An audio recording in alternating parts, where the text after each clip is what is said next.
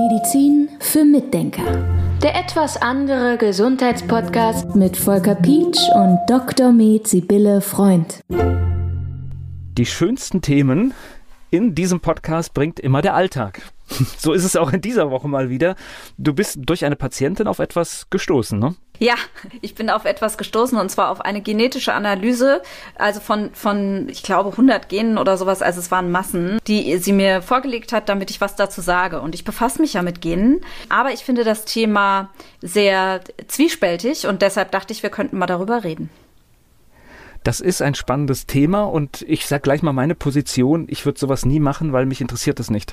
Ich kann das gut verstehen. Es gibt auch Gene, bei denen finde ich es wirklich, also muss man sich es wirklich ein paar Mal überlegen. Also wenn du dir zum Beispiel untersuchen lässt, ob du ein Brustkrebsgen hast als Frau, was dich dafür dispositioniert, dass du eventuell Brustkrebs kriegen könntest, dann finde ich das äußerst problematisch, weil wenn der Befund positiv ist, dann denkst du ja immer wieder, wenn es um Brüste geht, also wann auch immer, oder du wirst darauf getriggert oder du guckst Fernsehen und siehst, da geht es um Brustkrebs oder so, denkst du ja immer, oh, ich habe ja dieses Gen, ich könnte ja Brustkrebs entwickeln. Und also ein Stressfaktor, du schaffst dir einen Stressfaktor, total. einen Dauerstressfaktor. Genau, ja. total. Und wer, also ich finde es halt problematisch, ob wir damit nicht sogar irgendwas auslösen, ja, weil der Körper ist so kompliziert. Und ich, ich weiß es nicht, ob das funktioniert, aber ich finde es problematisch. Also ein Stressfaktor ist es mal mindestens, ja. Andererseits ist es auch so, dass diese Gene, wenn sie positiv sind, also also für uns negativ. Positiv heißt ja im Medizinischen immer, wenn die auffällig sind. Wenn also die genetische Konstellation so ist, dass du eben Brustkrebs entwickeln kannst zum Beispiel, dann heißt es ja noch lange nicht, dass du den kriegst. Das heißt es ja noch lange, lange, lange nicht. Und dann hört man immer wieder, dass Frauen sich dann die Brüste abnehmen lassen.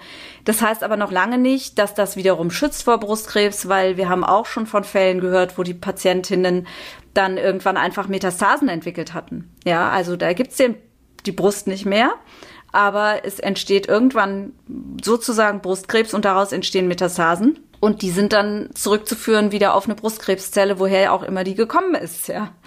Also, das ist sehr komplex, das ganze Thema. Und es gibt allerdings andererseits auch Gene, die finde ich sehr interessant, weil wir die beeinflussen können. Okay. Also das ist. Das hört sich spannend an. Ja, das sind so funktionelle Gene. Und zwar Gene, die bei der Entgiftung eine große Rolle spielen, zum Beispiel die Glutathionperoxidase, GPX, das ist erstmal das Gen, heißt, heißt auch GPX und dann heißt das Enzym, was von dem Gen abgelesen wird, auch GPX, ja? Also aus einem Gen wird immer ein Enzym oder zumindest jetzt in der in dem Zusammenhang, in dem wir es besprechen, wird ein Enzym abgelesen. Dieses Enzym Glutathionperoxidase aktiviert das Glutathion. Das ist ein ganz wichtiger Stoff für unsere Entgiftung. Und ganz viele Leute haben da Probleme bei der Aktivierung vom Glutathion. Das heißt also, aktiviertes Glutathion steht bei denen dann oft nicht zur Verfügung. Und wir können eines machen, wir können im Blut messen, haben sie aktiviertes Glutathion. Ist das schön? Ist es genug? Dann ist es auch schon in Ordnung. Aber wir können eben auf der anderen Seite auch gucken, ist das Gen überhaupt gut angelegt? Oder gibt es da einen sogenannten SNP, Single Nucleotide Polymorphism. Das heißt also eine kleine Veränderung in dem Gen, so dass diese GPX zum Beispiel nicht richtig hergestellt wird. Und was wir jetzt machen können, wenn zum Beispiel solche solche Gene nicht vollständig exprimieren, wie man sagt, also dass sie nicht wirklich die Enzyme herstellen in der Menge, wie wir sie eigentlich brauchen, ist, dass wir ihnen Kofaktor zur Verfügung stellen. Ein Kofaktor ist ein quasi Mitfaktor, der mitarbeiten muss, der da sein muss, damit ein Enzym überhaupt arbeiten kann. Also es werden weniger Enzyme hergestellt. Der Patient nimmt so viele Kofaktoren zu sich, dass das Maximum aus dem herausgeholt wird, was an Genleistung, an Enzymmenge produziert wird. Kann man mhm. dem folgen oder ist es zu kompliziert? Ich, ich kann dir noch folgen, ja. Ich mache noch mal eine kurze Zusammenfassung. Wir haben also eventuell ein Gen, das funktioniert nicht richtig, das hat nicht die volle Leistung. Daraus kommt Enzym.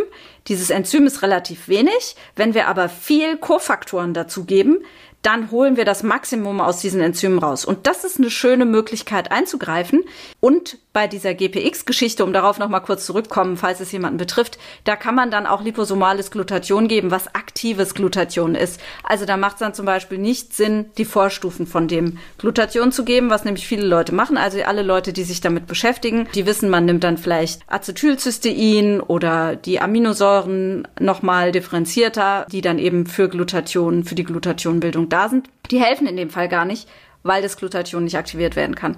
Dann muss man liposomales Glutathion einsetzen. Nur mal so als Beispiel. Und da gibt's halt ziemlich viele Sachen, wo man wirklich dann auch was verändern kann. Ich mag jetzt mal ganz naiv fragen, das heißt aber jetzt, für das, was du gerade geschildert hast, könnte man individuell schauen. Und das, was du da jetzt gesehen hast, war ja eher so eine globale, größere Lösung, oder? Nee, das war schon sehr individuell, aber es war okay. schon, es, war, es kam so viel raus, dass ich dann sogar sagte, wir gucken uns jetzt mal nicht alles an. Wir gucken uns jetzt mal nur die Sachen an, die ich wirklich wichtig finde. Und das war einfach total überfordernd in dem Moment. Das war einfach viel, viel, viel zu viel.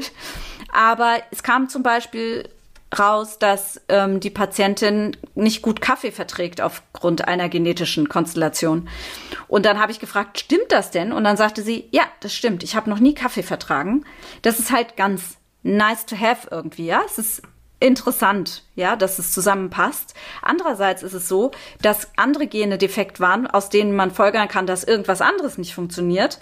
Aber da sagte sie, nö, das funktioniert bei mir. Und das ist genau nämlich der Punkt, warum ich das mit den Genanalysen immer so ein bisschen kritisch finde, weil der Körper so viele Möglichkeiten hat, Sachen zu kompensieren auf der anderen Seite, dass wir nicht sagen können, bei ihnen ist genetisch das und das nicht in Ordnung, deshalb müssen sie das und das tun. Ja, sondern es ist, es kann allenfalls ein Hinweis sein und nicht wirklich viel mehr. Und man muss sich dann wirklich den Patienten angucken, was genau hingucken, was hat er für Probleme. Also ich finde, der Gedankengang, den wir am Anfang hatten, das heißt, wenn man eine solche Untersuchung anstrebt, sollte man sich überlegen, ob man halt auch das Ergebnis, was dort drin steht, gut verarbeiten kann und gut vertragen kann weil ja, es stehen irgendwelche Wahrscheinlichkeiten vielleicht drin, die nicht eintreffen müssen. Ja, genau. Das ist halt gerade bei diesen krankheitsassoziierten Genen so. Also es gibt zum Beispiel auch Gene, die anzeigen, dass du vielleicht ein Risiko für, für Rheuma hast oder sowas, ja.